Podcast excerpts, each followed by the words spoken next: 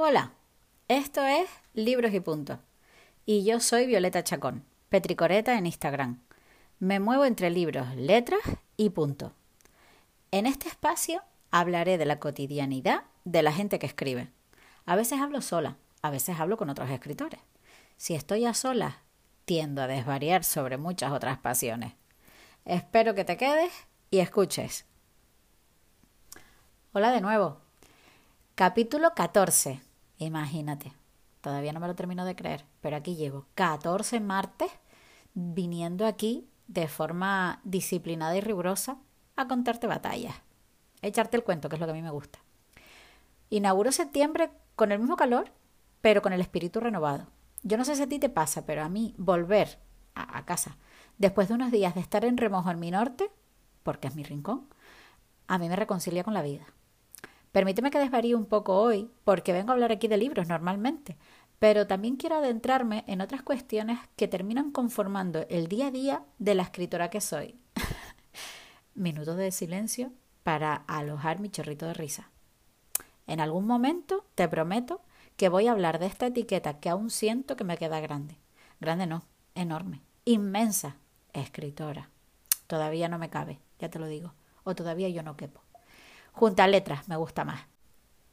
La cosa, que me suelo ir por las ramas, es que quería contarte la de misiones importantes que tiene una persona en la vida. Cualquier persona, no hace falta que se dedique a escribir. Podemos colocarnos un montón de propósitos, misiones, tareas, cometidos, pero bajo mi punto de vista, uno debería pasar un buen rato encontrando ese rincón en el mundo donde se le alinean los chakras, o que se sienta en paz, por decirlo de otra forma. Un rincón, una actividad, una comida, una canción, un libro y una película. Para mí esto es como una suerte de checkpoints que hacen falta para que uno se encuentre. Me refiero a que yo, si me pierdo, me revuelvo, me altero o me desconcierto, no tengo más que posicionarme delante de alguna de estas cuestiones y sobre la marcha yo me ubico. Me ha costado lo mío, no te vayas a creer, pero yo los tengo perfectamente identificados. Te los voy a compartir. El rincón, en, en el mundo completo, y mira que es grande, mi norte. La actividad, tejer. Una comida, el salmorejo. Una canción, Slow Dancing in a Burning Room, siempre John. Un libro, La mujer habitada. Y una película, Brokeback Mountain. Cualquiera de estas cosas me devuelve a la raíz, a estar mejor, a estar en paz. De verdad te digo que tener perfectamente identificada esta suerte de salidas de emergencia a mí me han salvado de terminar ardiendo. Lo que te digo, yo cuando vuelvo de estar en mi norte y de hacer mucho de eso que me nutre, estoy con la pila cargada y con ganas de hacer muchas cosas. Hoy te voy a echar el cuento de lo que ha sido poner el punto y final a cada uno de los manuscritos que he escrito y que luego se ha convertido en libro. Cuando escribo para mí, lo hago con la única finalidad de sacar afuera lo que tengo dentro. Normalmente no releo, a no ser que mi astral diga aquello de ¿recuerda lo que estabas haciendo en marzo del 2019?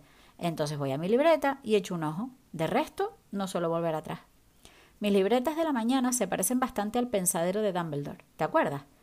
Igual no te gusta Harry Potter, pero bueno, no creo que te haga spoiler a estas alturas de película. Dumbledore tenía una especie de fuente donde iba dejando allí todos sus pensamientos. Cuando necesitaba volver a un recuerdo, iba allí, lo localizaba y volvía. Mis libretas de la mañana pues son básicamente igual. Yo voy dejando ahí todo lo que se me va ocurriendo durante el día, lo que me acontece, lo que me preocupa, lo que me revuelve.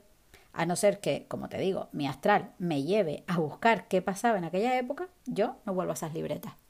Pero cuando escribes para publicar, la cosa es diferente. Te pongo en situación, empiezas a escribir, te sale toda la historia.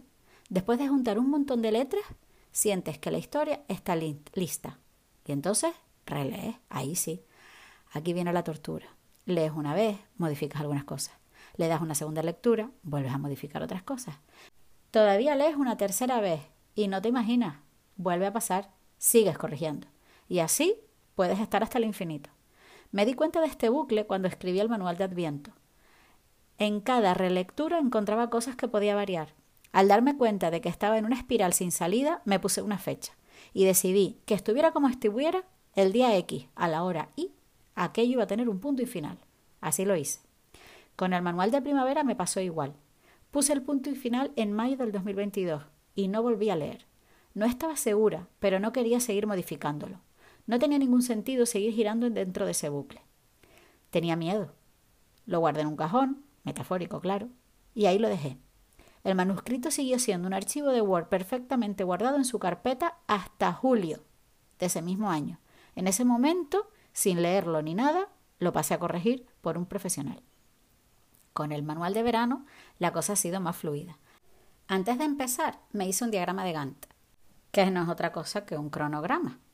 Eh, perdóname el ficrismo, el ingeniero siempre va por delante. Pues lo que te digo, me hice un cronograma y me fijé las fechas como si los hubiera publicado en el BOE. Terminé de escribir una semana antes de tiempo y puse el punto y final una semana antes de tiempo también. Como iba con esa semana de adelanto, lo dejé reposar. Lo volví a leer y no cambié ni una coma. No quise seguir dando vueltas en el bucle. Y creo que acerté, porque si me dejo, me vuelvo entrópica y sigo girando en torno al archivo poniendo y quitando palabras. Creo que esto es súper importante. Está bien que corrijas, que le des vueltas, que lo dejes descansar. Esto para mí tiene mucha importancia. Dejar todo quieto, despistarte, olvidarte y pasar un tiempo para volver a cogerlo y ver qué te dice. Las dos primeras veces que necesité dos meses de reposo, la última vez solo una semana. Tendrá que ver con la poquita seguridad que he ido ganando con los años y las siguientes publicaciones. La cuestión es que creo que es importante tal vez no fijarte un periodo de escritura, pero sí una fecha de finalización. Quiero decir, desde que consideres que la historia está escrita hasta que la dejas volar, que tenga una fecha. Fíjate un tiempo, el que tú consideres necesario, y alcanzada esa fecha, no lo mires más. Considera que el trabajo está hecho y déjalo pasar a la siguiente fase.